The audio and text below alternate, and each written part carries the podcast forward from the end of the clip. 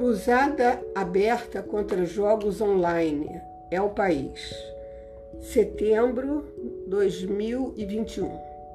O governo da China lançou uma cruzada aberta contra jogos online, um hobby que as autoridades chinesas acusam de ter se tornado um vício entre os jovens. Nesta semana, as autoridades de Pequim anunciaram que vão proibir menores de idade de dedicar mais de três horas por semana a essa atividade, descrita no início de agosto por uma mídia estatal como um ópio espiritual.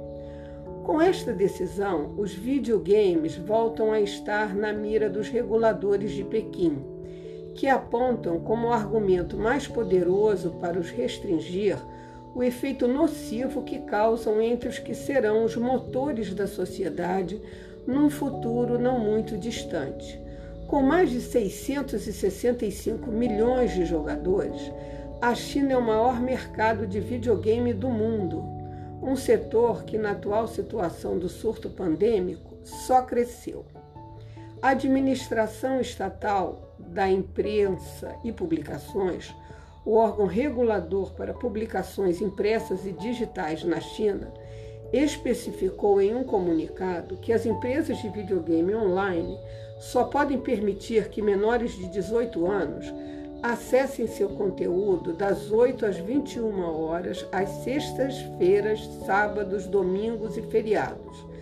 Da mesma forma, comunicou que aumentará a frequência das fiscalizações dessas empresas a fim de verificar se as estratégias contra a dependência do jogo estão a ser implementadas de forma eficaz. As empresas também serão estritamente proibidas de prestar qualquer outro tipo de serviço a menores fora deste horário e deverão verificar a identidade real dos usuários, para evitar que a mesma pessoa registre contas diferentes sob pseudônimo. O texto também destaca que os orientadores dessa diretriz atuarão junto às famílias, escolas e demais atores da sociedade responsáveis pela formação das novas gerações. Os adolescentes são o futuro da nossa pátria.